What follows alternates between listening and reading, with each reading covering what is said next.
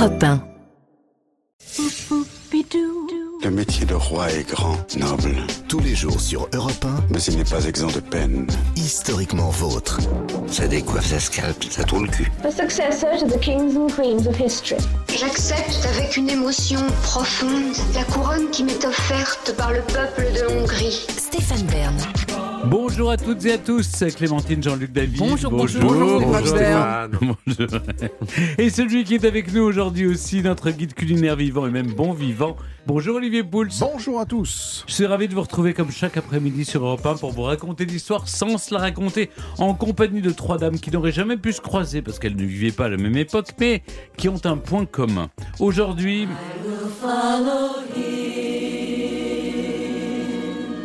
Eh bien, vous avez reconnu le thème aujourd'hui. Elles ont fondé un monastère. Et oui, cet après-midi, dans Historiquement Vôtre, a commencé par celle qui fut reine sans le vouloir et a choisi d'échapper à sa fonction et à son terrible mari aussi en rejoignant un autre homme, le Christ. Je vous raconte celle qui est désormais sainte Radegonde de Poitiers et a fondé une abbaye pour dames. Puis elle aussi avait du pouvoir. Marguerite d'Autriche, presque reine de France, duchesse de Savoie, gouvernante des Pays-Bas, qui, en l'honneur de son défunt mari, le troisième, fit bâtir un édifice religieux grandiose en sa mémoire, le monastère royal de Brou. Et après les mortes la vivante, c'est vous, Jean-Luc, qui dresserez vers 17h30 le portrait de notre troisième dame du jour, passée, si j'ai bien suivi, du juste au corps avec lequel elle faisait de la gym à la télé à l'habit de monial bouddhiste dans le monastère qu'elle a fondé elle aussi. Voilà, Eh ben, c'est marrant, c'est vous, qui le dites, ça sonne vrai, on dirait le début d'un nouveau numéro de saga. Vous ouvrez les portes du monastère de Davina qui a abandonné Véronique et la gym tonique pour vivre désormais en ermite loin du tintouin parisien. Oui, c'est ce qui s'appelle un changement de vie. Je vous raconte la saga de Davina tout à l'heure. Et aussi, ils pensent à changer de vie, mais en attendant, ils sont toujours là, et c'est très bien comme ça. D'abord, celle qui nous entraîne dans l'intimité de l'histoire, c'est Clémentine Portier-Keltenbach. De qui allez-vous nous parler? Bah écoutez, comme je trouve qu'il y a vraiment beaucoup trop de femmes dans votre sommaire, moi je vais vous parler de Robert d'Arbrissel, un visionnaire pionnier de l'égalité des sexes, qui lui fonda au XIIe siècle la première abbaye mixte, figurez-vous. Ah oui? Et c'était Fontevraud. Hmm. Et oui, Elle lui remonte aux origines d'un objet, d'une mode, d'une passion, voire d'une obsession, souvent la sienne. C'est David Castello-Lopez. De quoi nous parlez-vous? Du jetpack? C'est ce que c'est un jetpack C'est c'est pour voler dans le dos. Exactement, c'est une sorte de sac à dos avec des réacteurs en dessous qui permet de s'élever dans les airs et de se déplacer. Euh, C'était une grande promesse euh, qui n'a pas vraiment été réalisée parce que je pense qu'ici personne euh, ne possède de Ça jetpack. faisait ni rêver, mais c'était pas la NASA qui avait ça Mais oui, mais ça, ça faisait rêver, mais ça n'a jamais, ce n'est pas encore au Ouais. point alors que ça fait 70 ans qu'on l'a. Ah oui, donc c'est c'est l'histoire d'un échec que vous allez Exactement. nous raconter. Très bien. Les origines, c'est en toute fin d'émission et juste avant, comme dirait l'autre. Mes aïeux, quelle époque ça s'est passé dans le passé Aujourd'hui, on remonte au début du XXe siècle. On parle cuisine, forcément, avec vous, Olivier Pouls, et d'un mets d'exception qui ne l'a pas toujours été. Oui. Le caviar, figurez-vous. Oui. Aujourd'hui, c'est l'un des mets les plus Ah euh, prestigieux et les plus chers au monde. Eh bien, bouchée, ça fut un temps, on en mangeait à la louche, comme on dit. Et ça ne Non. valait pas grand-chose. On n'est pas né à la bonne époque. Ah non, ça, franchement, pour ça, rien que pour ça, Ouais. euh, ça vaut le coup de Pas que remonter. rien que pour ça, parce que sinon il y a vraiment des trucs nuls dans les époques d'avant, comme Oui. l'absence Oui. d'anesthésie, Voilà, les guerres, la famine. Oui, mais on voilà. avait du caviar. Ouais, c'est ça. Mes aïeux, quelle époque Ce sera tout à l'heure vers 17h40 et il y aura un quiz aussi. Et c'est vous, Jean-Luc, qui allez me poser des questions historiques, mais je vous en prie, pas de questions trop difficiles aujourd'hui. Parce que oui, je sens qu'on est un peu fatigué. Même Clémentine, là, je la trouve, elle est un peu. elle euh, marque le coup. hein. elle marque le coup. Ça, c'est depuis le début de l'année, Clémentine. Non, mais dis elle donc. marque le pas Ah, depuis le début de l'année. Mais Quant à vous, Stéphane, euh, je vous promets, il y aura une question sur les corgis euh, d'Elisabeth II. Voilà. Ah, c'est vrai? Attendez, je vérifie. Euh, non. Non, non, mais vous savez, cette émission, c'est un ascenseur émotionnel. hein. Je me réjouissais, et voilà, maintenant, je suis déçu. Bon, en tout cas, je vous raconte pour l'heure notre premier personnage du jour. Europe Historiquement vôtre. 1, le récit. Stéphane Bern. Arrachée à son royaume pour devenir l'épouse d'un roi franc, cette reine, malgré elle, a repris avec audace son indépendance pour se consacrer à sa vocation religieuse en créant un monastère pour femmes au VIe siècle. Je vous raconte maintenant Radegonde de Poitiers. Nous sommes en l'an 531 en Occident. Cela fait déjà 20 ans que Clovis Ier est mort et que ses fils se partagent le royaume des Francs. Entre alliances et rivalités fratricides, chacun lutte âprement pour agrandir son territoire. Clotaire Ier, dernier des quatre fils de Clovis, règne dans le nord de la Gaule depuis Soissons, le berceau du pouvoir mérovingien, l'endroit même où son père avait remporté la fameuse bataille qui avait affirmé sa puissance. Et à l'âge de 33 ans environ, il décide à son tour de repousser les frontières des possessions franques. Avec son frère Thierry Ier, il souhaite s'étendre vers l'Est, en s'emparant du royaume de Thuringe, situé au cœur de l'Allemagne actuelle. Clotaire revient de cette expédition militaire non seulement victorieux, mais également avec un précieux butin, une jeune princesse de 11 ans, fille d'un ancien roi du territoire conquis. Elle se nomme Radegonde. Et en l'épousant quelques années plus tard, Clotaire Ier pourrait sceller la paix entre leurs deux lignées et légitimer l'invasion franque. Dans le massacre, Radegonde et son frère ont donc été faits prisonniers, tandis que les rares autres survivants parmi les leurs s'enfuyaient vers Byzance. Désormais esclave de guerre, la princesse est conduite au domaine royal d'Atti, dans le Vermandois, afin d'y recevoir l'éducation qu'exige son futur rang de reine. C'est peut-être là son plus grand tourment. Reine. Radegonde refuse de le devenir. Alors que le mariage se prépare, elle tente de fuir son destin en s'échappant d'Atti en pleine nuit. Mais elle échoue à retrouver sa liberté. Alors, vers 538, c'est à son corps défendant qu'elle s'unit au rebutant Clotaire Ier.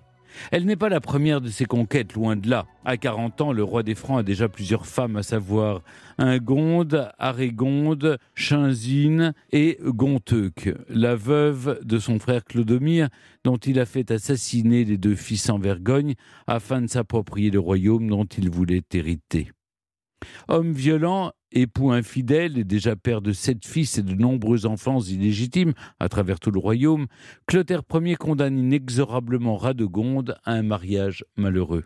La reine de 18 ans ne tarde d'ailleurs pas à délaisser son mari pour un autre. La nuit, elle quitte même le lit conjugal pour le retrouver.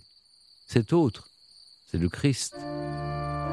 C'est lui que Radegonde désire ardemment épouser et qui la pousse, chargée d'un cilice, à se coucher presque nue sur le sol gelé d'un oratoire pour prier plutôt qu'à donner un enfant au roi. Devant tant de piété, Clotaire Ier se plaint bientôt d'avoir épousé une moniale plutôt qu'une reine. Et il ne croit pas si bien dire. Trop occupé à se consacrer à Dieu, Radegonde ne partage pas plus les repas de son époux que sa couche. Elle dénigre la pompe royale, critique la cour, porte des vêtements austères et utilise son statut de souveraine pour donner aux pauvres. Pendant toute la durée du carême, elle porte également sous ses habits royaux un cilice. Et à à peine 20 ans, la jeune reine a déjà tout d'une sainte. Voulait-elle prendre le voile depuis son enfance? Oh, c'est probable. Quoi qu'il en soit, son mariage avec Clotaire Ier ne peut plus durer bien longtemps à présent. Après deux ou trois ans d'union seulement, alors que la foi de Radegonde la détourne chaque jour plus fortement de son rôle de souveraine, un drame précipite son entrée dans les ordres. Le meurtre de son frère par Clotaire Ier. Voyant le jeune homme s'apprêter à rejoindre Byzance, le roi franc n'hésite pas à le faire assassiner. Le laisser partir et se rallier là-bas à sa famille aurait été trop risqué. Cela aurait pu mettre en péril son propre pouvoir sur Thuringe. Seulement voilà, en voulant protéger son trône, Clotaire Ier l'a fragilisé. Il perd son otage, Radegonde. La reine, qui se sent responsable de l'infamie commise par son mari, prend une décision irréversible. Désormais, elle tient à expier le meurtre de son frère tout le reste de sa vie. Les circonstances de la rupture de son mariage avec Clotaire sont peu détaillées par les trois biographes contemporains de Radegonde, Grégoire de Tours, Baudnivy et Venance Fortuna. Mais il semble avéré que la reine se soit éloignée de son époux et que, défiant toutes les lois de l'Église, elle ait convaincu la communauté des évêques de considérer son vœu de pénitence comme antérieur et supérieur à celui contraint de son mariage. Se rendant dans un premier temps à Noyon, Radegonde est d'abord consacrée diaconesse par l'évêque Médard. Une fonction ecclésiastique en théorie interdite aux femmes à l'époque et qui impose alors aux deux époux de renoncer au droit du mariage. L'annulation d'un mariage prononcé devant Dieu, exigeant elle-même d'être réparée par une pénitence de la part de Radegonde. Mais qu'importe, la future sainte est déterminée à vouer son existence au Seigneur. Pendant une année ou peut-être même deux, elle se repent volontiers de ses fautes en jeûnant. Elle se prive notamment de fruits, de viande, de poissons et d'œufs, mais aussi en s'attachant des cercles de fer au cou et au bras pendant le carême, afin de se faire pardonner le meurtre de son frère. En parallèle, Radegonde poursuit évidemment son engagement auprès des pauvres et des malades. Quelque temps plus tard, malgré les tentatives de Clotaire Ier pour la ramener à lui, elle devient enfin moniale comme elle l'avait toujours souhaité. Retirée à Poitiers, où elle vit désormais libre, Radegonde y fonde ce qui deviendra l'abbaye Sainte-Croix entre 552 et 557, l'un des tout premiers monastères féminins. Elle l'intègre entre 32 et 36 ans, mais tout comme elle avait refusé de devenir reine, Radegonde de Poitiers refuse d'en devenir l'abbesse. Afin de pouvoir y entrer comme simple moniale, elle place à la tête de son monastère une certaine Agnès. Entre ses murs, fidèle à elle-même, l'ex-épouse de Clotaire Ier choisit quant à elle une vie d'austérité et de réclusion. Elle s'enferme dans sa cellule où elle réalise ses mortifications en se chargeant volontairement de chaînes qui rentrent dans sa chair. Elle se tient à l'écart du monde et des autres moniales, s'éloignant autant que possible de toute forme de richesse, bien que le monastère soit aussi le lieu d'enfermement forcé de nombreuses princesses franques, et qu'il se mêle donc à la sévérité insufflée dans l'abbaye par Radegonde une inévitable atmosphère mondaine. Le monastère, qui ne prend le nom de Sainte-Croix que vers 568, lorsque Radegonde de Poitiers obtient de l'empereur byzantin un précieux fragment de la croix, bénéficie ainsi d'une certaine influence dans le monde franc. Il rend des services aux rois mérovingiens en les débarrassant donc de leurs descendantes gênantes ou encombrantes, qui se rebelleront d'ailleurs après le décès de Radegonde. Et même depuis la mort de Clotaire Ier en 561, les héritiers de son ancien mari continuent de chercher à obtenir la bénédiction de la pacifique reine moniale pour leurs actions militaires. Car si Radegonde de Poitiers vit cloîtrée, elle ne cesse pas pour autant de communiquer avec l'extérieur. Elle entretient notamment une correspondance avec le poète Venance Fortuna, dans laquelle on découvre qu'à côté des sévices violents qu'elle s'inflige et de la cèse à laquelle elle s'astreint, Radegonde continue de se divertir grâce notamment à la littérature ou encore à l'art de la composition florale. Cette vie religieuse pour laquelle elle s'est si vigoureusement battue dure ainsi plus de 30 années. Puis après sa mort, le 13 août 587, vers l'âge de 67 ans, Radegonde devient communément Radegonde de Poitiers, vénérée comme une sainte de son vivant. Elle est canonisée par l'Église peu après son décès. Son tombeau à Poitiers est devenu depuis un lieu de pèlerinage, et l'abbaye de Sainte-Croix qu'elle a fondée il y a près de 15 siècles lui a survécu jusqu'à nos jours. Europe 1, historiquement vôtre. Pour continuer à parler de Radegonde de Poitiers avec Clémentine Portier-Geltenbach, nous avons le plaisir d'accueillir la journaliste qui s'est plongée dans son histoire et nous a permis de la raconter aujourd'hui. Bonjour Véronique Chalmet. Bonjour. Véronique Chalmet, vous racontez en effet le dessin extraordinaire de Radegonde dans le nouveau numéro de Ça m'intéresse Histoire actuellement en kiosque en partenariat avec Europe 1. On peut le dire, Radegonde est un personnage éminemment romanesque. Elle a pris en main son destin à une époque où le libre arbitre des femmes était largement nié par les hommes. Absolument. Radegonde, c'était une très grande intellectuelle aussi. Elle a eu une éducation euh, qui lui a permis d'apprendre le latin, le grec, euh, d'autres langues euh, encore. Et elle pratiquait aussi l'équitation. elle connaissait les simples aussi. Elle était très versée dans l'art des plantes et de leur utilisation.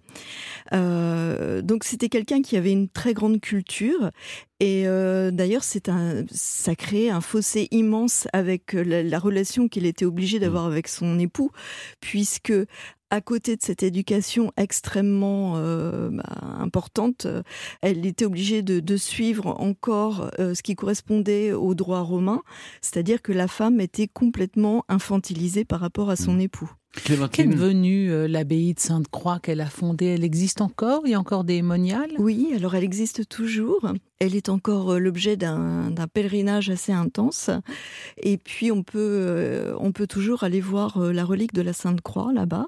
il y a environ une quinzaine de moniales, si je ne m'abuse, qui, qui sont toujours, toujours au monastère. Et c'est vraiment un, lieu emblématique Et puis ce reliquaire, donc qui contient euh, le fragment de la Sainte Croix, c'est un véritable objet d'art euh, byzantin euh, qui remonte probablement au IVe siècle, et c'est une des premières reliques dont on sait qu'elle provient effectivement de Jérusalem. Le tombeau de Radgonde se trouve aujourd'hui dans une église de Poitiers. C'est un lieu de pèlerinage important, je crois qu'il y a d'autres euh, reliques qui subsistent. Oui, tout à fait. Et puis le, tombeau de Radegonde elle-même est l'objet d'un culte. Il est euh, de coutume de faire trois fois le tour de son tombeau. Et euh, les gens qui sont malades, les femmes qui souhaitent avoir des enfants peuvent déposer de petits objets euh, pour se faire entendre de, mm. la sainte et puis euh, lui demander son intercession. En tant que moniale ayant fait vœu de pauvreté, comment Radgonde a-t-elle pu ordonner la construction de son abbaye en 552 Elle avait des fonds pour cela? Alors, elle, elle, a utilisé euh, une dot qu'elle avait, qu'on appelait à l'époque le Morgan Gabe, qui était une somme d'argent que le mari franc euh, donnait, euh, selon la, coutume germanique, à son épouse le lendemain de leur nuit de noces, à condition que euh, la jeune femme ait été vierge à ce moment-là, bien sûr. Et puis, c'était un petit peu la discrétion, effectivement, de l'époux. Donc, c'est la somme qu'il lui allouait après avoir consommé le mariage. Mmh c'était un petit peu suivant la, la satisfaction qu'il avait eue lors de sa nuit de noces. Et donc, en l'occurrence en l'occurrence, elle en a eu suffisamment pour, euh, pour créer son, son monastère. Et euh, au passage, sa cavale avait duré très très longtemps, quand même plusieurs années. Et euh, elle a eu l'occasion également de créer des hospices. Donc mmh. elle a créé le meilleur avec cet argent qui était pour elle certainement quelque chose euh, d'assez maléfique finalement. Mmh. Ce qui est étonnant, c'est que à la fois vous, vous nous expliquez, vous, vous parlez de l'effacement des femmes euh, euh, dans le mariage et dans l'époque, et pourtant quand elle fuit Radegonde de Poitiers, elle est une reine populaire parce que le peuple l'aide dans sa fuite. Est-ce que déjà elle avait pu marquer sa, sa, sa, sa, présence, son existence auprès d'un roi qui lui était un roi cruel pour faire la différence? Comment, comment se fait-il qu'elle ait bénéficié de cette aide? Elle était, euh, elle était très très populaire. Euh, euh, les, sujets l'aimaient beaucoup parce qu'elle était très humble. elle se promenait en robe de bure, quasiment avec une, ceinture de cuir. Elle prodiguait donc ses soins aussi beaucoup médicaux à tous ceux qui venaient la trouver. quand elle était au palais avec le roi, elle aidait ses servantes. Elle balayait même parfois le, bah, sa chambre. Et d'ailleurs, ça rendait le, roi totalement euh, foudrage parce qu'il détestait qu'elle soit aussi humble. Elle refusait de participer aux agapes. Enfin, elle avait une aura euh, de sainte avant même euh, d'être canonisée par l'Église. À la mort de Radgonde en 587, son habit demeure, mais j'en parlais dans le récit, des nonnes s'y révoltent. Les règles y sont trop strictes. Pourquoi est-ce que il y a cette rébellion? Peut-être émanait-elle de ces princesses franques qu'on avait contraints à, à, devenir monial. Oui, alors vous avez mis le doigt dessus sur ce problème, mm. mais euh, ça n'était pas vraiment la règle en elle-même qui était trop, trop contraignante ou trop stricte. C'est simplement que l'abbaye était sous une juridiction royale. Elle était euh, donc c'est le roi finalement qui nommait l'abbesse, alors que dans toutes les autres abbayes normalement euh, l'abbesse est élue par les moniales.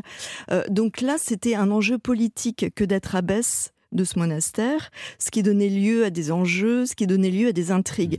Donc c'est plus ça qui était euh, quelque chose de perturbateur à ce moment-là. Euh, sainte Radegonde, enfin elle est devenue sainte, elle a été canonisée, mais pouvez-vous nous dire d'abord à, peu près à quelle époque et puis quels sont les miracles qu'on lui attribue? Alors on lui a attribué euh, des miracles a posteriori, notamment au XIIIe siècle, le miracle de l'avoine, c'est-à-dire que pendant sa cavale, quand elle essayait de, de fuir le roi qui voulait absolument la faire revenir à la cour.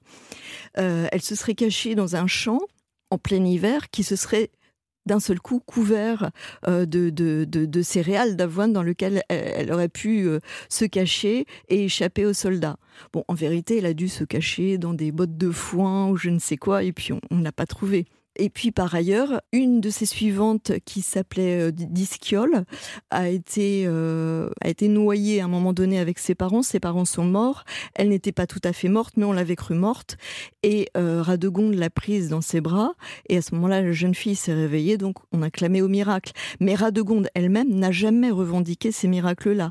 C'est vraiment la légende et, le peuple qui les mettant, qui l'a auréolé de, cette gloire. Euh, Véronique Chalmet, votre article sur Radegonde de Poitiers paraît dans le nouveau numéro de Ça m'intéresse Histoire. Quelles sont les autres histoires qu'on pourrait lire au fil des pages?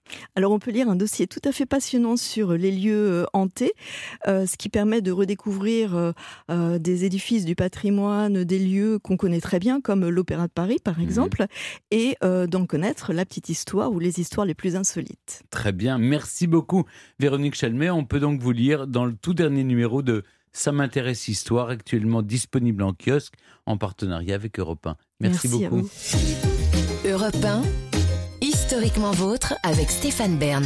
Tous les jours, vous le savez, historiquement, votre vous raconte l'histoire sans se la raconter avec Jean-Luc Lemoine qui vient tout juste de mettre le point d'interrogation final à son quiz à suivre. Oui, aujourd'hui je vais être euh, très très gentil. J'ai un, un indice mais très simple. Alors, c'est quoi ça? C'est pas la Maison. Bleue, non? Maison Ah ouais. Bleue. C'est pas ça ma championne Ah, ben oui, mais Ah, mes échanges. Adossé à la colline, on y vient à pied, on ne frappe pas. Ceux qui vivent là ont jeté la clé. Et il a quand même dit c'est une maison bleue accolée à la docine. Hein. Non, Si. adossé à la colline. non, vous êtes parti sur accolé. J'ai bien vu. Accroché, je voulais dire. Bon, en tout cas, on va parler de maison bleue aujourd'hui. D'accord. Simplement. Si vous voulez. Mais avant cet affrontement, je vais lui laisser la parole. Clémentine Portier-Kettenbach nous raconte des histoires dont elle seule a le secret. Dans l'intimité de l'histoire. Et aujourd'hui, Clémentine, on reste dans une abbaye, celle qu'a fondée un certain Robert d'Arbrissel au XIIe siècle. Une abbaye qui avait la particularité d'accueillir les hommes, mais les femmes aussi. C'est quand même un truc étonnant à avouer. hein. Et ça se passe en, en l'an 1101. Robert d'Arbrissel, c'est un prédicateur. Et alors, il choisit un bel endroit, là, un peu à l'écart de la Loire, près d'une source, hein, de préférence. Et c'est là qu'il fonde l'abbaye qui sera la maison mère de son ordre, l'abbaye de Fontevraud. L'abbaye de Fontevraud, d'inspiration bénédictine, hein, euh, est un lieu dédié, bien sûr, ça n'a rien d'original, dédié à la prière, au travail, dans l'abstinence, le silence, ouïouïouï et la pauvreté, aïe aïe aïe. Jusque-là, rien. Là, vous pourriez pas.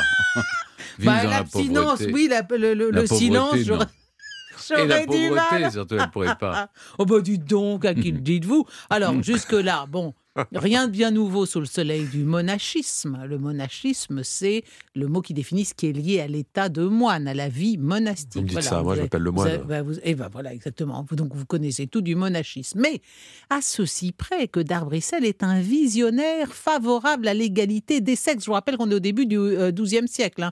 Son ordre va donc accueillir hommes et femmes au sein d'une même abbaye. Et mieux encore, qu'il soit destiné aux hommes, aux contemplatives, aux filles repenties ou aux malades, les prieurés qui composent alors l'abbaye sont tous placés sous l'autorité d'une femme, alors que c'est mixte, c'est ça qui est l'originalité. C'est que dans, chez Saint-Radegonde, c'est une femme euh, qui dirige le- l'abbaye, mais il n'y a que des femmes. Que là, il y a des hommes, et c'est quand même les femmes qui co- commandent. Alors on a d'abord Ersande de Champagne, qui meurt en 1114, et puis la fameuse célèbre abbesse Pétronille de Chemillé.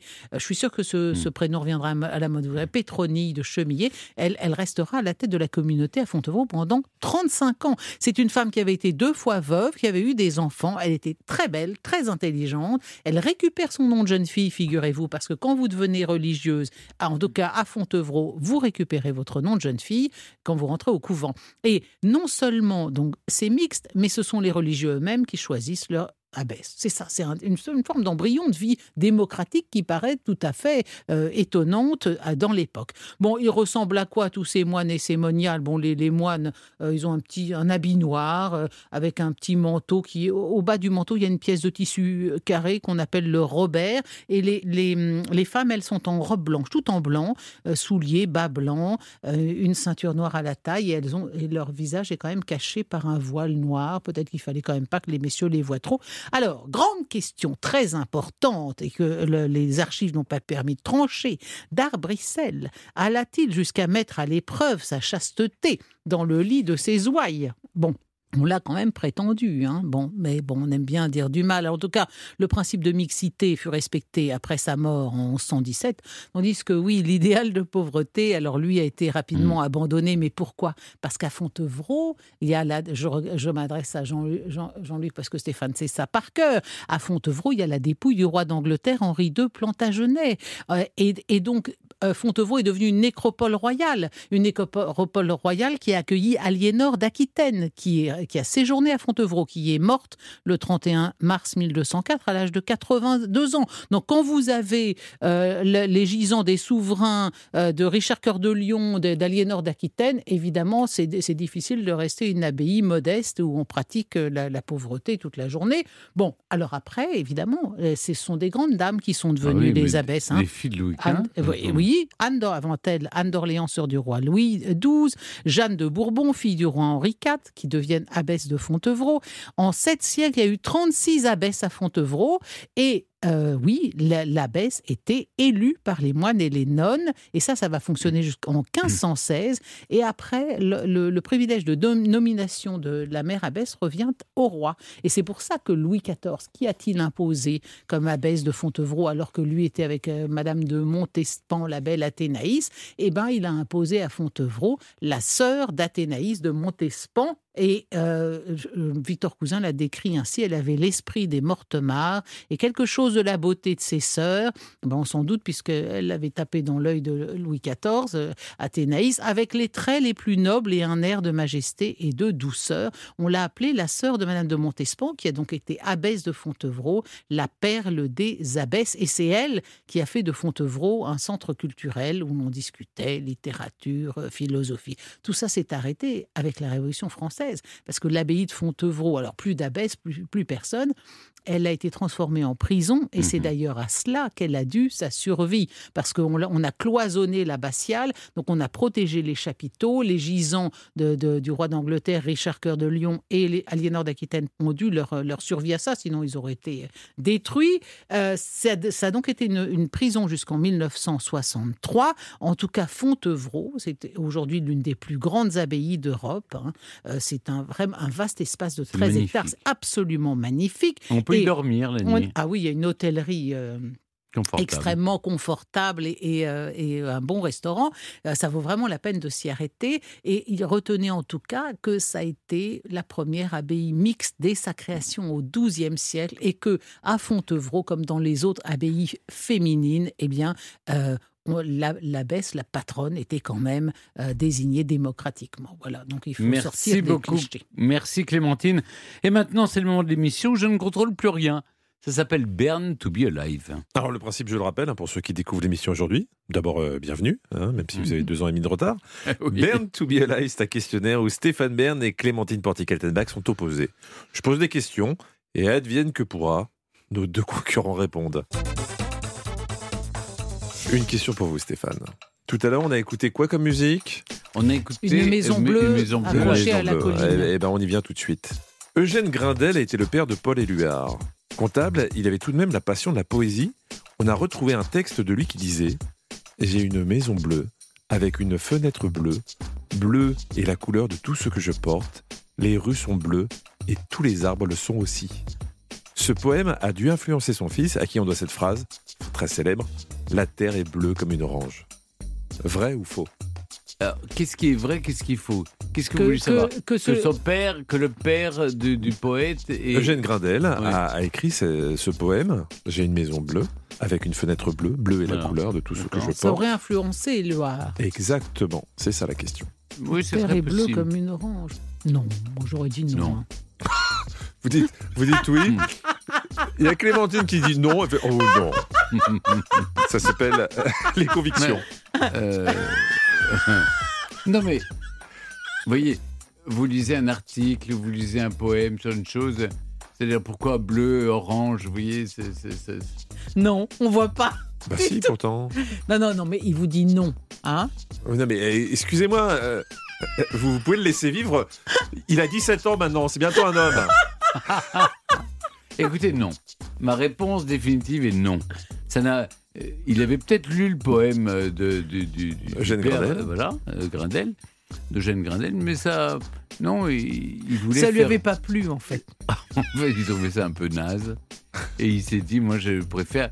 Non, oui, il s'est Oui. dit, c'est pas la fenêtre pas qui est bleue, fenêtre, quoi, c'est banal, alors que la terre est bleue comme une orange. Voilà, là, Voilà. là, c'est surréaliste, là, là, c'est on est dans l'air du temps, Voilà. là, ça Oui, match. c'est si ça, mais oui, là, c'est- ça claque. C'est la façon dont il a détourné Non, le pomme de son non, non, non, non, Non, parce non, qu'ils non. s'entendaient pas bien avec son père. C'est bien Non. connu. Oui, Voilà. Eugène Grindet. On dit non. Vous dites. euh, ah, c'est on dit non. Maintenant, on assume qu'on joue collectif. Très bien. Ah, Ça en dit long, hein. On écoute la réponse collective. Vous avez gagné Bah, voilà, voilà, voilà. Un demi-point Tout chacun. seul, on va plus vite, Un à deux, on va plus loin. Et Vous- oui, voilà. Un demi-point chacun. Ça va être comme ça maintenant. Alors, vous voulez savoir quand même. J'ai une Bah maison oui. bleue avec une fenêtre bleue. Mm. Bleue est la couleur de tout ce que je porte. N'est pas du tout du père de Paul Éluard. En fait, c'est les paroles d'une chanson de FL65 sortie en 99.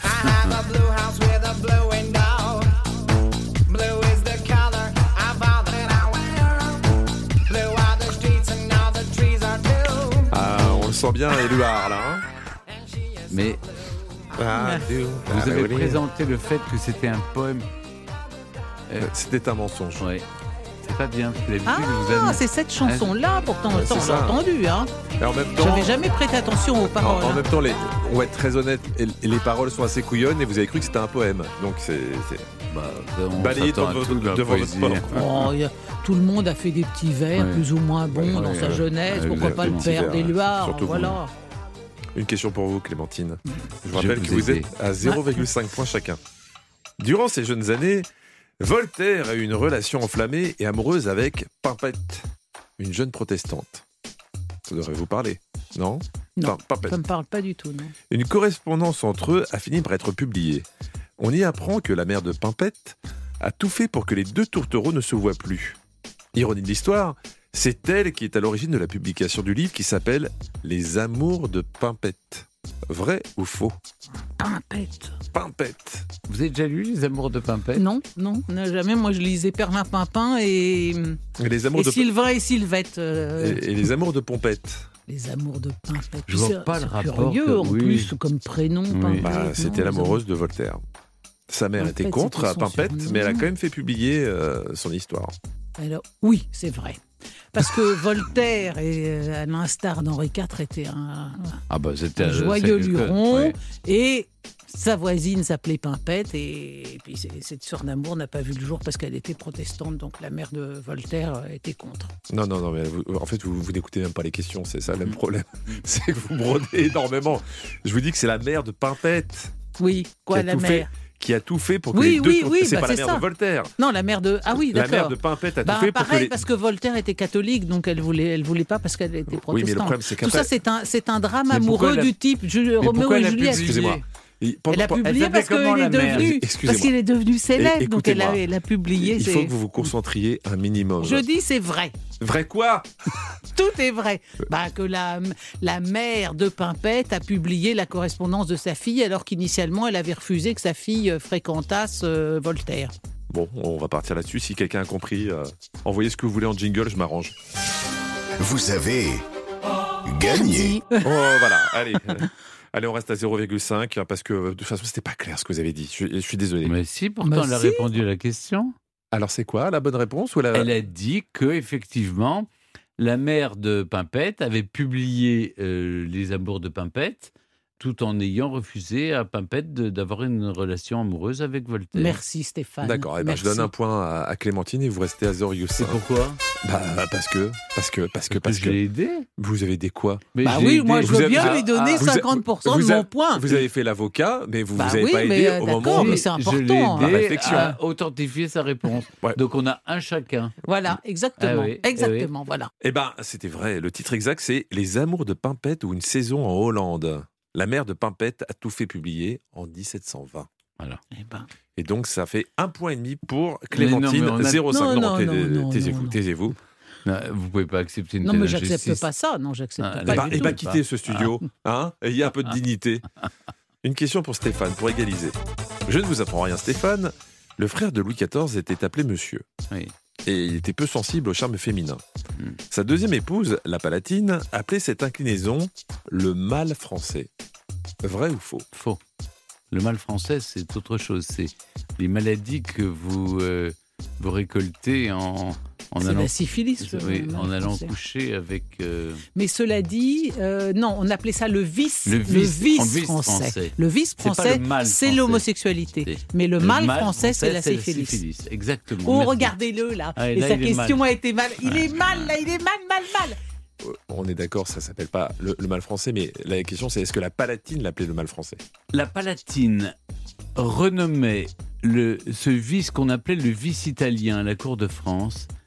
Elle l'avait appelé le vice français. On doit cette expression à Élisabeth Charlotte, princesse palatine. Excusez-moi, euh, vous me prenez vraiment pour un lapin de six semaines.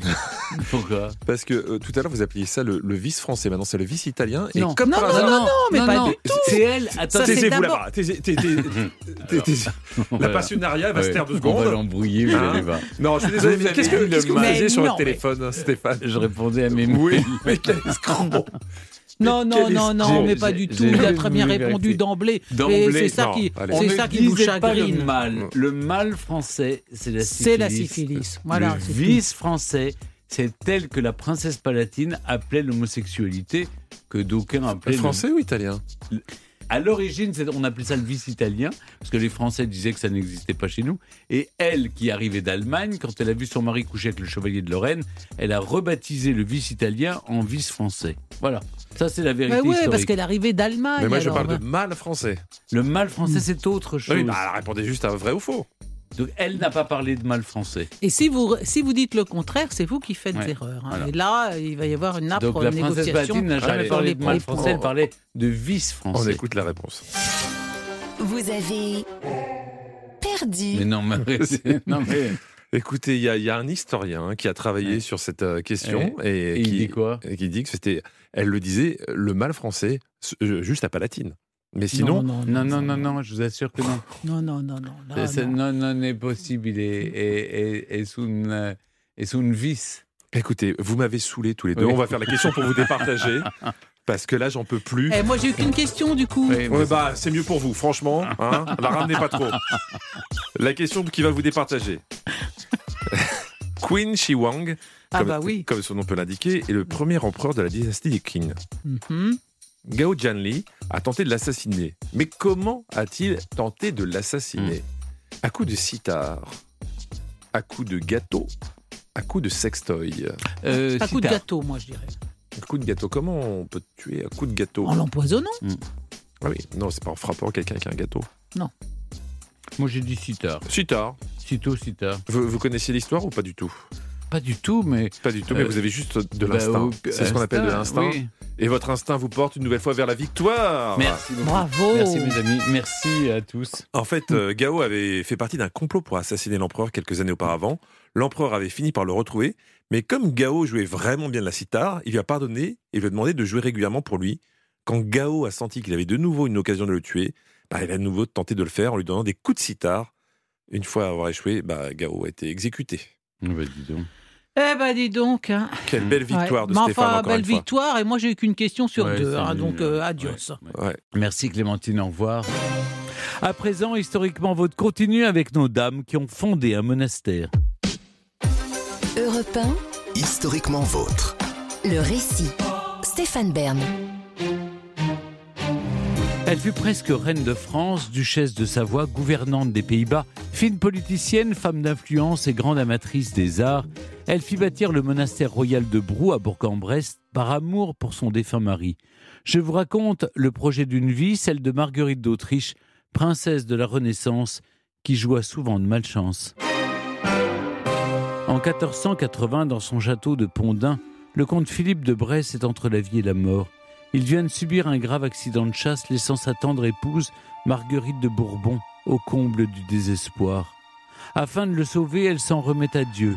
S'il consent à l'épargner, jure-t-elle, elle transformera le modeste prieuré médiéval de Brou en un splendide monastère. Miracle, ses prières sont exaucées. Mais si le comte de Bresse se remet de ses blessures, son épouse Marguerite de Bourbon, elle, ne pourra jamais honorer sa promesse. Elle s'éteindra trois ans plus tard, sans en avoir eu le temps. Le ciel avait-il tout prévu? L'année même où Marguerite de Bourbon formule son vœu d'élever le monastère de Brou, la princesse qui allait plus tard le réaliser vient au monde. Marguerite d'Autriche, c'est ainsi qu'elle se nomme, voit le jour le 10 janvier 1480 à Bruxelles.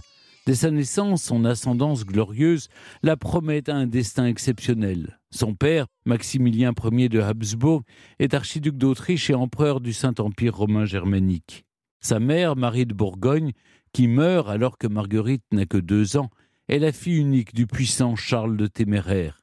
Son influence s'étend sur le duché de Bourgogne, mais aussi celui de Luxembourg ou encore les comtés d'Artois, de Hainaut et de Flandre. On comprend donc pourquoi Marguerite d'Autriche est placée dès son plus jeune âge au cœur d'un jeu d'alliance politique qui la dépasse encore.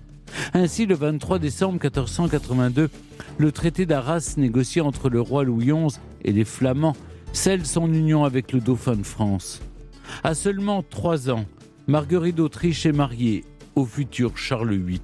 Et à la mort de Louis XI, quelques mois plus tard, la voici certaine de devenir reine de France. Élevée comme telle par sa belle-sœur et régente du royaume, Anne de Beaujeu, Marguerite d'Autriche reçoit à la cour de France le meilleur enseignement, notamment en lettres et en dessin. Mais à 11 ans, elle subit un premier revers du destin. Charles VIII, lui préférant l'héritière du duché de Bretagne, rompt brutalement son engagement qui ne devait devenir irrévocable qu'aux 12 ans de sa promise. Il répudie Marguerite d'Autriche juste à temps et épouse Anne de Bretagne. Humiliée, Marguerite regagne la Flandre au printemps 1493. Deux ans plus tard, l'ex-petite reine de Charles VIII est accordée en mariage à l'infant d'Aragon et de Castille, Juan. Mais bientôt, l'infortuné Marguerite le perd lui aussi, lorsqu'il meurt soudainement le 7 octobre 1497. Deux mois plus tard, elle met au monde un enfant mort-né. À seulement 17 ans, Marguerite d'Autriche est doublement endeuillée. Son veuvage ne dure toutefois pas longtemps. L'empereur Maximilien Ier ne tarde pas à trouver un troisième mari à sa fille. Il s'agit cette fois du fils de Philippe II de Savoie, l'ancien comte de Brest que nous avions trouvé mal en point au début de ce récit, désormais bel et bien mort, et de Marguerite de Bourbon, qui s'est donc promis de construire le monastère de Brou. Leur héritier est le duc Philibert II de Savoie, dit Philibert le Beau. Marguerite d'Autriche l'épouse à 21 ans sans rechigner. Du même âge qu'elle, et portant bien son surnom, ce nouveau prince la rend heureuse et lui fait enfin croire en sa bonne fortune. Mais n'était-ce pas trop beau pour la malheureuse duchesse? À 24 ans, son Philibert bien-aimé meurt à son tour. Il succombe d'une pleurésie le 10 septembre 1504, jour de la Saint-Nicolas de Tolentin. Marguerite d'Autriche, qui lui vouait une passion sincère, décide alors de bâtir un édifice religieux grandiose en sa mémoire. En 1505, à cette fin, elle recueille l'autorisation du pape de faire construire une église et un monastère à l'emplacement du prieuré bénédictin de Brou, où Philibert reposera auprès de sa mère, Marguerite de Bourbon. Enfin, le vœu de cette dernière allait être exaucé. Marguerite d'Autriche n'a pas de temps à perdre, les travaux sont lancés rapidement et dès 1513, des moines augustins intègrent les lieux afin d'y prier pour le salut de l'âme de Philibert le Beau. Le chantier reste encore long, mais c'est désormais de loin que Marguerite d'Autriche met son cœur à l'ouvrage. Après la mort de son frère en 1506, elle a été rappelée aux Pays-Bas par son père afin d'assurer la régence en attendant que son neveu, le futur Charles Quint, puisse reprendre les rênes. Depuis la Flandre, son esprit ne cesse cependant d'être en Bresse. En parallèle de ses nouvelles fonctions politiques, Marguerite d'Autriche supervise attentivement l'édification du monument somptueux qu'elle a conçu et où elle a décidé d'être inhumée, elle aussi. Il comprend les appartements où elle prévoit de séjourner, trois cloîtres, les bâtiments monastiques, ainsi que son chef-d'œuvre à l'emblématique toiture vernissée colorée, l'église Saint-Nicolas de Tolentin, qui abritera les sépultures. Avec son goût délicat qui l'incite à collectionner des trésors de sculptures, de tapisseries et de peintures dans son palais flamand, Marguerite d'Autriche fait de l'église du monastère de Brou une magnifique illustration de l'art gothique flamboyant, alors en vogue en Europe. Pour penser ces décors opulents, faits de courbes et de contre-courbes, elle s'entoure des meilleurs maîtres d'œuvre, comme l'ornementiste français Jean Péréal, le sculpteur allemand Konrad Meit ou encore l'architecte bruxellois Lois van Bogem. Ça et là, il sème les symboles de l'affection qui unissaient Marguerite d'Autriche à Philibert le Beau. Leurs initiales reliées par des lacs et entre lacs d'amour se retrouvent notamment parmi les sculptures luxuriantes du jubé de l'église ou celles du portail de la façade occidentale et le couple est également mis en scène sur les vitraux du chœur et ceux de la chapelle de Marguerite. Pour son abbaye, Marguerite d'Autriche fait aussi spécialement réaliser des tableaux, des tapisseries en soie et des livres et elle reçoit du pape Jules II deux épines de la Sainte Couronne du Christ. En 1530, à 50 ans, après avoir brillamment ramené la paix en Europe l'année précédente en concluant la paix des dames avec Louise de Savoie, elle s'apprête enfin à voyager en Bresse pour admirer son œuvre presque achevée lorsque le sort lui assène un ultime coup. Marguerite d'Autriche meurt juste avant de partir, le 30 novembre 1530, sans jamais avoir vu le monastère royal de Brou achevé. Elle y repose désormais, conformément à sa volonté, dans son majestueux mausolée, aux côtés de son époux et de sa belle-mère, sur lequel est inscrite sa devise qui vient parfaitement résumer son existence Fortune, infortune, fort une, soit fortune et infortune ne font qu'une. Europe 1, historiquement vôtre. Pour continuer à parler de Marguerite d'Autriche, nous avons le plaisir d'accueillir l'administrateur du monastère royal de Brou. Bonjour Pierre-Gilles Giraud. Bonjour Stéphane. Pierre-Gilles Giraud, Marguerite d'Autriche a été princesse impériale, duchesse de Savoie, régente, négociatrice de la paix des dames. On peut dire qu'elle était l'une des femmes les plus puissantes de son temps, si ce n'est vraisemblablement la plus puissante. Oui, tout à fait, Stéphane. Vous l'avez rappelé, elle n'est archiduchesse d'Autriche, mais euh, c'est comme duchesse de Savoie que Marguerite a révélé un vrai talent politique. Ensuite, quand elle est appelée par son père comme euh, régente et gouvernante des Pays-Bas, elle voudra surtout être une, comme elle l'écrit elle-même d'ailleurs, une autrice de paix. Parce que sa grande ambition, c'est euh, d'assurer en effet la paix entre la France et l'Empire, notamment lors de la paix des Dames, qu'elle négocie à Cambrai en 1529 avec Louise de Savoie, sa belle-sœur, pour contraindre François Ier, qui est le fils de Louise, et Charles Quint, son propre neveu, à cesser la guerre.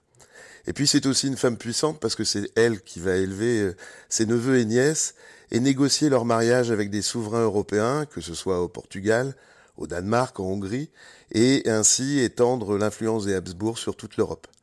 Et puis enfin, c'est une femme euh, extrêmement riche, peut-être la plus riche d'Europe, puisque son héritage bourguignon et puis ses mariages successifs lui ont assuré une fortune et des revenus considérables qu'elle emploie, euh, vous l'avez rappelé, notamment pour construire le monastère royal de Brou et son propre palais à Malines. Mais à 25 ans, Marguerite d'Autriche est devenue veuve et elle l'est restée. Pourquoi est-ce qu'elle ne s'est pas remariée? Ah, en fait, euh, à la mort de, Philibert le 10 septembre 1504, il laisse, vous l'avez rappelé, Marguerite euh, totalement éplorée, ce qui n'empêche pas, dès l'année suivante, son père et son frère de négocier pour elle un quatrième mariage cette fois-ci avec le roi d'Angleterre, Henri VII.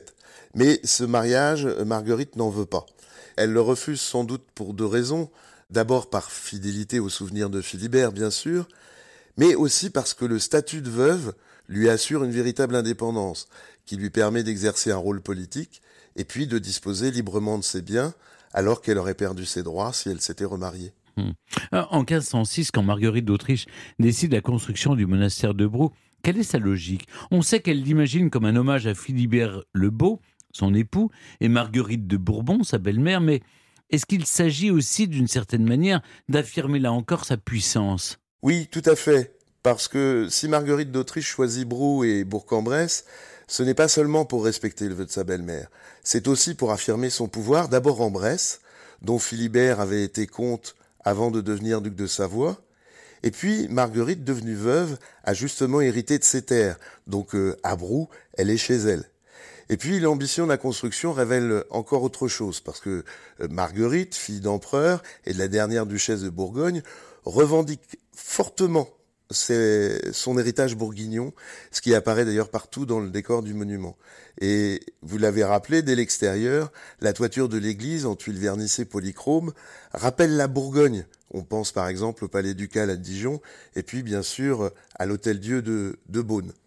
Et puis Marguerite elle-même, on voit ses portraits, ses armoiries et son emblème personnel, qui est une fleur de Marguerite, partout dans l'église.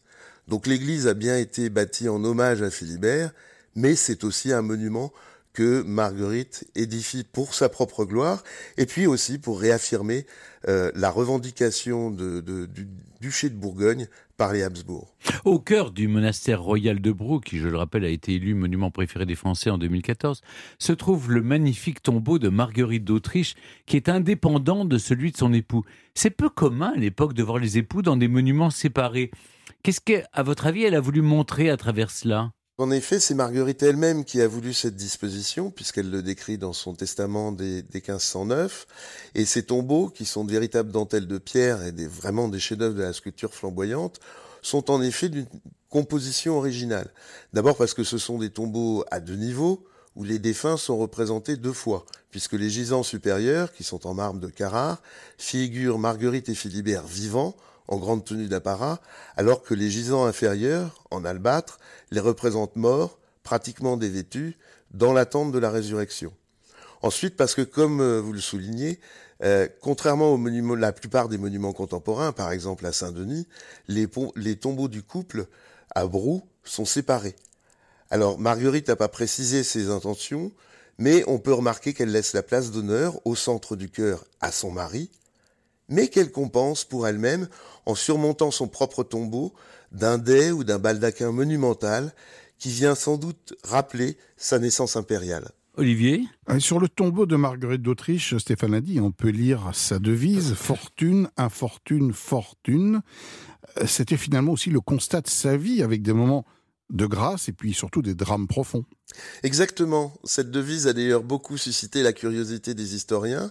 Et puis phonétiquement, dans fortune, infortune, fortune, on entend une alternance entre la fortune, donc la chance, et la fortune, le malheur.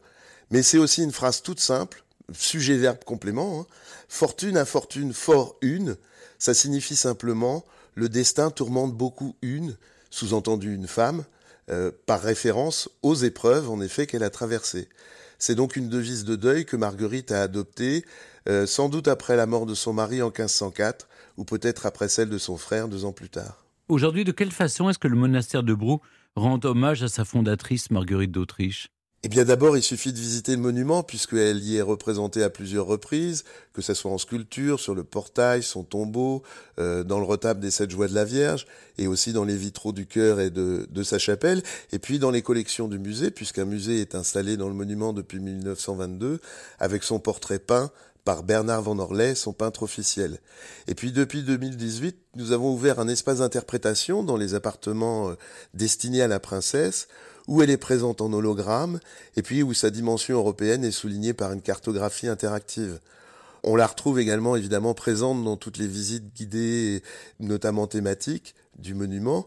Et puis son empreinte nous a engagés à mettre en valeur le rôle des femmes euh, au sein de la programmation culturelle de Brou, que ce soit à travers euh, nos expositions temporaires qu'on a consacrées à Marie-Madeleine, au voile dans l'art ou à Suzanne Valadon, euh, ou bien encore par le choix d'artistes femmes euh, parmi les œuvres exposées au musée, ou bien encore dans la programmation musicale qui est très féminine du festival d'été euh, à la folie.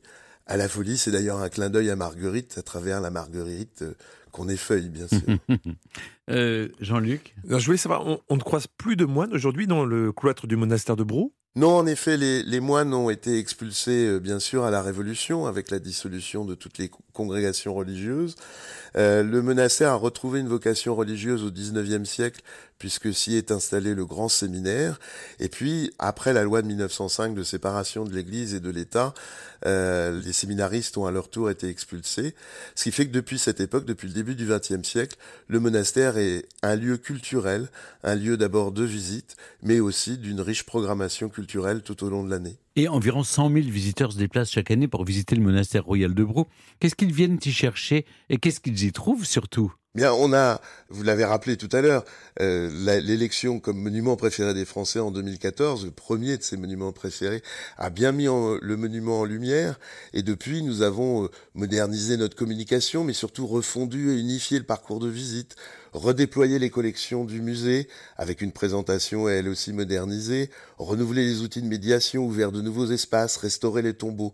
Donc euh, on y retrouve à la fois un témoin d'histoire, un témoin d'art, une histoire d'amour, et qui sont illustrés aussi tout au long de l'année par une programmation culturelle à travers des visites euh, parfois thématiques, des ateliers pour les petits et les grands, la création d'un spectacle de lumière euh, couleur d'amour sur la façade de l'église ou les concerts du festival d'été à la folie. Et puis depuis euh, la fin de l'année dernière, nous avons mis en place toute une programmation spéciale pour marquer le centenaire de l'installation du musée à Brou, avec un focus sur l'œuvre de Gustave Doré, qui a fait ses années d'études à Bourg-en-Bresse, un cycle de conférences sur l'histoire et sur l'avenir aussi du musée. Et puis au printemps, nous accueillerons un bouquet d'artistes contemporains qui montrent que le monument reste en prise avec la création contemporaine. Je ne peux donc euh, qu'inviter nos, nos auditeurs à venir à Bourg-en-Bresse, parce qu'il se passe toujours quelque chose au monastère royal de Brou, qui est donc un lieu d'histoire, mais aussi un lieu d'audace et de création depuis 1532. Mais merci beaucoup, Pierre-Gilles Giraud, nous avoir emmené au monastère royal de Brou, le chef-d'œuvre gothique de Marguerite d'Autriche. Alors, avis au public, c'est ouvert tous les jours de l'année et il faut absolument le visiter. Merci Stéphane. Europe 1, historiquement vôtre. Stéphane Bern. Aujourd'hui, dans Historiquement Vôtre, avec Jean-Luc Lemoine, David Castel-Lopez et Olivier Pouls, on réunit trois dames qui ont fondé un monastère. Après Radegonde de Poitiers et Marguerite d'Autriche, vous nous racontez, Jean-Luc, Davina. Ah, ça met la pêche tout de suite, hein Ouais. Si je vous dis Davina, vous pensez tout de suite à Véronique. C'est ça, exactement.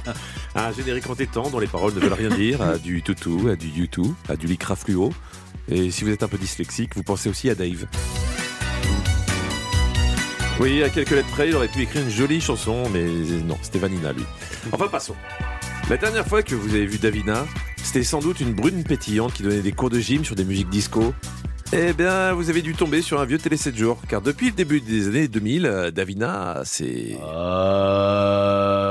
changé de voix. Elle a mué. Un peu mué, Davina. Une nonne bouddhiste. Ah oui, c'est le virage de carrière le plus serré après le départ de Rosine Bachot des grosses têtes pour le ministère de la Culture. Mais pour quelle raison Davina a-t-elle troqué son juste corps fuchsia pour une robe de bure? Parce qu'elle ne supportait plus les critiques? Mais ouais. Non, Chanson que Olivier Pouls connaît par cœur. C'est pas vrai. Ouais, ouais. Si, c'est vrai. C'est remarquable. Vous êtes un grand fan des Charlots?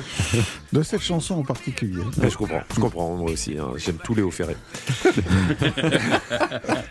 Donc non, non, les, les Charlots n'y sont pour rien. En fait, Davina a toujours eu ça en elle. Davina Delors, qui s'appelle en réalité Martine Lahari, est née en Alors, 19... moi, est perdu là. C'est quoi son vrai nom? Martine Lahari. Ah oui, mais pourquoi elle s'est fait appeler Da- Davina Delors? Ah Bah, je sais pas, Véronique et Martine, vous aurez été dansés. non, non, je sais pas, c'est son pseudo, comme vous. Ouais, euh, ouais, ouais. Personne ne sait que vous vous appelez en fait Brandon Pouchard. Elle, euh, elle s'appelle Martine Lahari, elle est née en 1952. Sa mère est égyptologue et quand elle est petite, plutôt que de lui lire Astérix et Cléopâtre, elle l'initie au sens de la mort.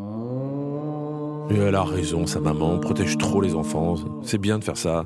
N'oublions jamais une chose essentielle, et je le dis à tous les parents. Un enfant dépressif est un enfant calme. Quelques cauchemars et terreurs nocturnes plus tard, Davina reconnaît qu'en lui parlant de vie éternelle et de réincarnation, elle a été son premier maître spirituel. Après avoir hésité entre bonne sœur et médecin, Davina devient danseuse classique. Elle donne un cours qui mélange classique et moderne. On dit que c'est une prof sévère, mais Véronique de Villèle, alors assistante d'Alain Delon, euh, bah, du coup, elle en a vu d'autres. Hein et elle vient régulièrement avec son ami France Gall. Davina, qui cherche une partenaire pour un concours, remarque le potentiel de Véronique, et c'est à ce moment-là qu'elles font connaissance. Je m'appelle Véronique, je m'appelle Davina. Tu t'appelles Véronique, Véronique, Véronique et Davina. Après, on dit qu'on n'a plus d'auteur en France. Crois que c'est Barbara qui a écrit ce chef-d'œuvre. Le courant passe immédiatement entre la brune et la blonde. Inséparables, elles ouvrent un cours de gym ludique sur de la musique bien rythmée. Le cours attire les foules et la productrice Pascal Brognaud leur propose alors de faire la même chose sur Antenne 2 le dimanche matin. C'est une révolution. La dernière fois qu'on avait vu de gens en juste au corps à la télé, bah, c'était les frères Jacques. Alors vous imaginez le choc. Petit succès, hein, dirons-nous. Gym Tonic rassemble 12 millions de téléspectateurs. Ah ouais, ça fait Ouais. rêver. Hein. Leur promesse On n'a qu'une seule ambition, faire de vous des filles canon. canon. Et moi, à l'époque, j'avais trop envie d'être une fille canon. Donc ça me parlait. Pour participer à Gym Tonic, les people sont prêts à se lever le dimanche matin. Alors que, euh, franchement, ça se battait beaucoup moins pour aller au jour du Seigneur.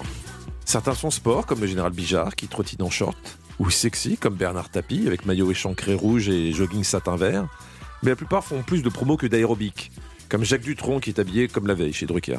Et bien sûr, comment ne pas parler de cette séquence qui a provoqué autant d'émoi chez les jeunes garçons que les pages lingerie du catalogue de la Redoute. La fameuse scène de la douche. Si Alfred Hitchcock a choqué des générations avec la sienne, ce n'est rien à côté de la leur qui sème l'hystérie en montrant, en guise de générique de fin, Davina et Véronique nues sous la douche, en train de bien se frotter car elles ont beaucoup transpiré. La production retire la séquence devant l'indignation de l'église et la remet ensuite devant les réclamations des téléspectateurs. Bah oui, c'était les années 80. hein. Mais même si elle garde un pied dans ses guêtres, Davina ne se détourne pas de ses passions comme le yoga et le qigong. Et elle suit des cours de médecine chinoise, d'hypnose, d'alcoologie. Par contre, elle fait un peu l'impasse sur les cours de chant. On est super dynamique, on danse tous la. Déjà très attirée par le bouddhisme, elle se décide à prononcer ses vœux après avoir approché le Dalai Lama en 2003 à Bercy. Elle est ordonnée en 2005 au monastère des Goloks. Alors, les Goloks, ce ne sont pas des amis qui partagent un appartement, mais une peuplade du Tibet oriental. Désormais, elle s'appelle Davina Gelek Drolkar. C'est un Bouddha féminin qui représente la paix du corps et de l'esprit. Davida doit renoncer à son apparence et à ses biens. Elle se débarrasse de toutes ses affaires et peut-être en donne-t-elle aux Tibétains qu'elle soutient et qui sont ravis de pouvoir s'habiller avec des justes corps flashy, même si dans le neige ça protège moyen. Elle garde juste sa maison de campagne dans le Poitou qu'elle transforme en monastère. Depuis 2010, Chok Lorling est un lieu de prière et de réflexion qui accueille des retraites spirituelles ou des stages de yoga. Mais est-ce que Véronique vient la voir? Vi- Visiblement pas très souvent, mais il faut dire que comparé à la maison de campagne qu'elle a connue, un week-end au monastère c'est beaucoup moins fun. Levé à l'aube tous les matins, Davina démarre par une heure et demie de méditation. Heureusement, après pour se détendre, euh, bah il y a du yoga. Et le soir, après la dernière heure et demie de méditation, elle peut oublier les soirées Pictionary. Par contre, elle peut faire du spiritisme. Bon, Davida ne fait pas tourner les tables, hein, car, car elle n'a plus de meubles. Mais elle parle aux âmes malheureuses pour les aider dans leurs incarnations futures. Bon, les filles sont toujours connectées, mais... Pendant que Véronique continue de donner des cours de gym senior, Davina prie pour les malades et les enfants du Tibet. Et elle écrit aussi. Tous les ans, elle publie un agenda de la sagesse avec des phrases à méditer du genre Quelle que soit la couleur du temps, il faut croire au soleil. Ouais, je pense que ça la, la pique à Evelyne Delia. Merci beaucoup, Jean-Luc. Avec plaisir. Je trouve qu'il y a une phrase qui est horrible. Elle a renoncé à son apparence. Il n'y a, a pas de jugement de valeur. Europe Historiquement vôtre. Il est l'heure de dire au revoir à nos dames qui ont fondé un monastère pour retrouver deux garçons sur qui on fonde beaucoup d'espoir. David Castel-Lopez, vous nous racontez les origines du jetpack. Mais oui, qui permettent de se déplacer. euh, qui aurait pu permettre. Qui aurait, ouais, Oui, parce que c'est- pas encore hyper au point. C'est pas utilisé dans les couloirs. Non, voilà. Mais avant ça, comme chaque jour, mes aïeux, quelle époque Aujourd'hui, on parle gastronomie avec vous, Olivier Pouls. On remonte au début du XXe siècle pour découvrir un mets qui n'était pas encore ce qu'il est devenu, le caviar. Ah, je crois que je suis vraiment pas né à la bonne époque. En tout cas, pour ce qui concerne certains produits gastronomiques. Je vous ai raconté il y a quelques semaines qu'au 19e siècle, dans de nombreuses campagnes françaises, faute de pommes de terre, on se gavait de truffes. Terminé tout ça. Et aujourd'hui, c'est la saga du caviar que je vais évoquer avec vous. Et vous allez entendre, chers auditeurs, l'expression manger du caviar à la louche n'a pas toujours été farfelue. Alors précisons tout d'abord à ceux qui ne le savent pas ce qu'est le caviar. Il s'agit tout simplement d'œufs de poisson, en l'occurrence d'esturgeon, une variété de poisson donc, simplement additionné de sel, basta, il n'y a rien d'autre. Il existe différentes variétés d'esturgeon et donc différentes variétés de caviar, parmi lesquelles le beluga qui est le préféré de David, le sévrouga, l'ossiètre ou encore le beiri, celui qu'on trouve essentiellement chez nous en France.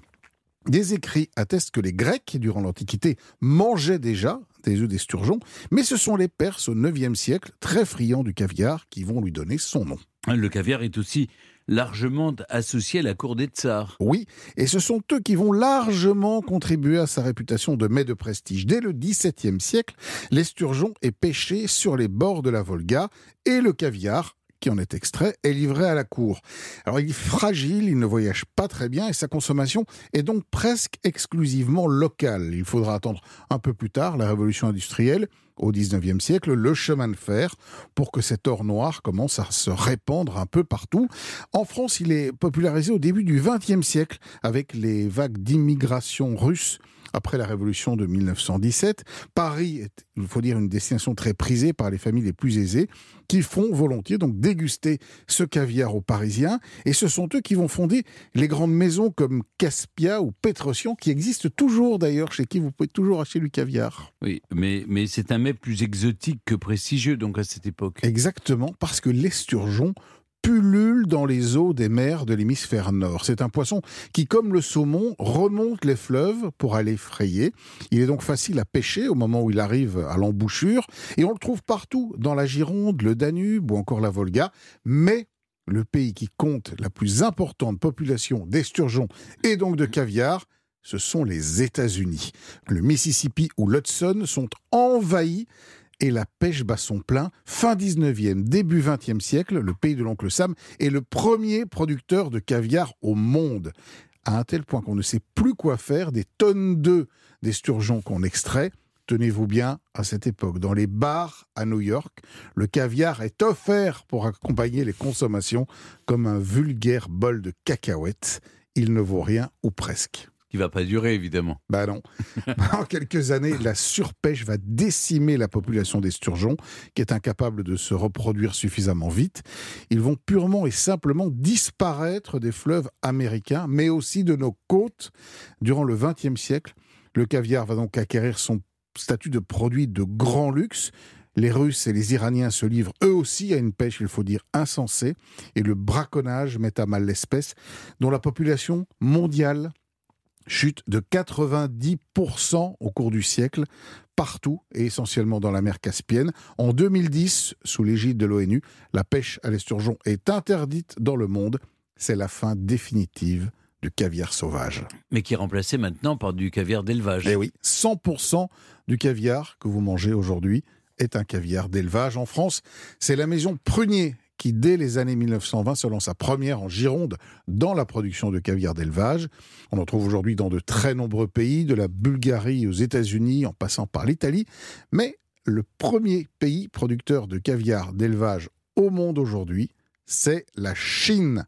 40 tonnes de petits œufs noirs aux reflets gris sont extraits chaque année du ventre des femelles esturgeons en Chine. Oui. Et vous en êtes baffré une fois, il me semble. J'ai fait le voyage en Chine, je suis allé voir comment ça se passait et j'ai été contraint de déguster. J'ai une, une, question qui, qui, peut vous choquer. Pour récupérer les œufs, on doit, on doit Hélas, tuer. Oui, on n'a pas. Alors, il y a des techniques. On essaye de prélever les œufs sans tuer l'animal. C'est très compliqué. On n'y arrive pas vraiment. Et pour être honnête, oui, on prend les femelles, on les tue. Et ensuite, la chair est utilisée. Alors, elle n'est pas très bonne. En général, elle finit en rillettes. Ah oui mmh. Des rillettes d'esturgeon. Mmh. Oui. c'est plus ça que j'ai mangé que le caviar. vous devriez essayer le caviar, c'est meilleur. D'accord. Mes aïeux, quelle époque. Merci beaucoup, Olivier. Europe 1, historiquement vôtre, avec Stéphane Bern. Les origines. Pour clore cette émission, on remonte aux origines. Toujours avec Jean-Luc Lemoyne et Olivier Pouls, c'est surtout maintenant avec vous, David Castel-Lopez, et votre jetpack. Oui. Aujourd'hui, c'est possible de voler dans les airs, mais c'est pas aussi bien qu'on aimerait. Hein faut faire la queue, faut mettre ses chaussures dans un plateau en plastique, faut accepter d'être collé serré avec des gens qu'on connaît pas. Et en plus, on est obligé de cacher le fait qu'on prend l'avion à nos amis écolos pour pas mm. qu'ils nous traitent de sales FDP cracheur de CO2. Non, le vrai rêve, c'est pas celui-là. Le vrai rêve, c'est de s'envoler comme un oiseau. On sort de chez soi, on ouvre la porte, on sort de chez soi avec un petit attaché-caisse comme ça, on s'envole et on décide où on va. Tiens, au supermarché, tiens, dans la maison de vacances d'Arnaud Lagardère, tiens, à Arras, si on a envie. et c'est très beau Arras, surtout au centre-ville. Après, quand on en sort, c'est un petit peu moins bien. Et ce rêve, ce rêve d'un vol léger, individuel et libre, on peut dire qu'il est quand même partiellement réalisable. On sait voler comme un oiseau grâce au jetpack. Le jetpack, c'est une sorte, si vous voulez, de sac à dos à réaction qui permet à celui qui le porte de décoller verticalement et de se déplacer dans une sorte de vol spectral hyper beau à voir. Le premier jetpack du monde, il a probablement été construit par un monsieur roumain qui s'appelait Justin Capra en 1956. Mais comme Justin, il était, Justin d'ailleurs, probablement Justine ou Justine, et pas Justin, c'était pas américain. Comme Justin, il était dans un pays communiste, il n'a pas pu le faire breveter.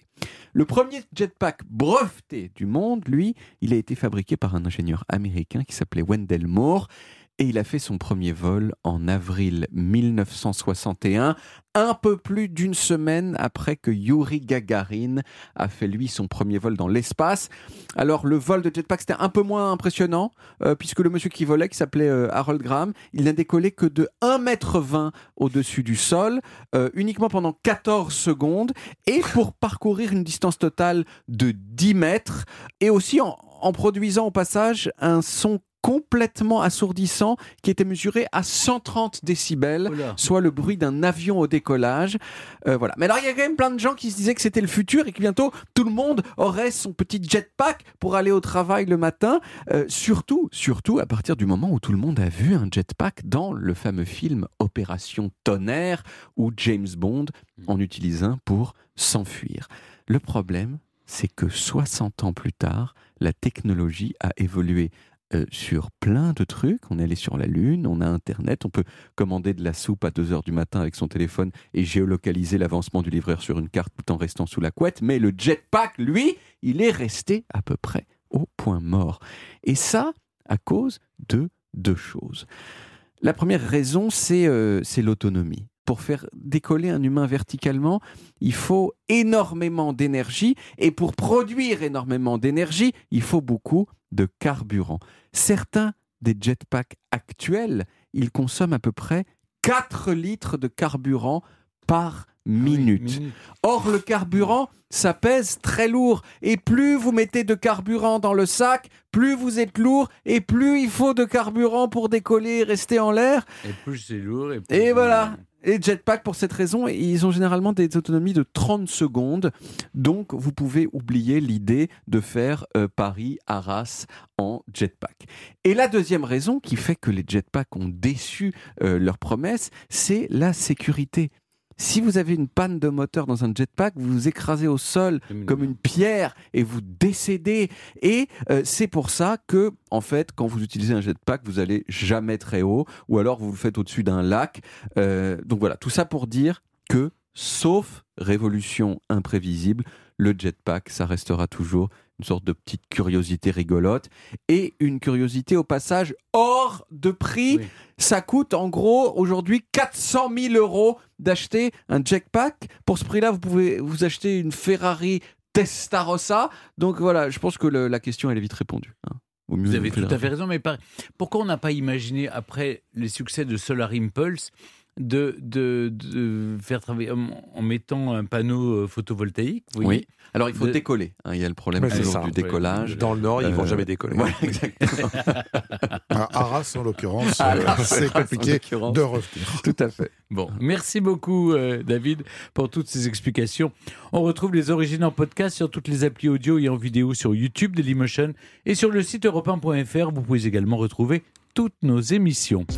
Historiquement Vôtre, c'est terminé pour aujourd'hui, mais on revient demain dès 16h avec toute l'équipe et surtout avec trois nouveaux personnages qui roulent des mécaniques. L'inventeur de la voiture à moteur Carl Benz, puis Charles Fay qui a inventé lui la machine à sous et la mécanique des roulettes automatiques. Et vous Jean-Luc, vous nous racontez un acteur qui roule des mécaniques lui aussi, mais c'est au cinéma en tout cas. Oui, lui, il n'a pas besoin de voiture, uniquement de ses bras. Je vais vous raconter Aldo la classe, comme il était surnommé à l'époque. hein. Aldo Macione, le comédien italien qui a fait carrière en France dans des films, disons, euh, de, de qualité discutable, mais qui nous ont bien fait rigoler. Plus beau que moi, tu meurs. Ouais, c'est Tais-toi ça. quand tu parles. Exact. Ouais. Les classiques, il connaît les Charlots, il connaît Aldo Macione. Je Eh le ben, retrouve, bravo. mon Olivier Pouls. Et C'est ben un voilà. homme des années 70. Eh ben écoutez, je me réjouis, on se retrouve demain les amis. Retrouvez Historiquement Vôtre tous les jours de 16h à 18h sur Europe 1 et en podcast sur europe1.fr.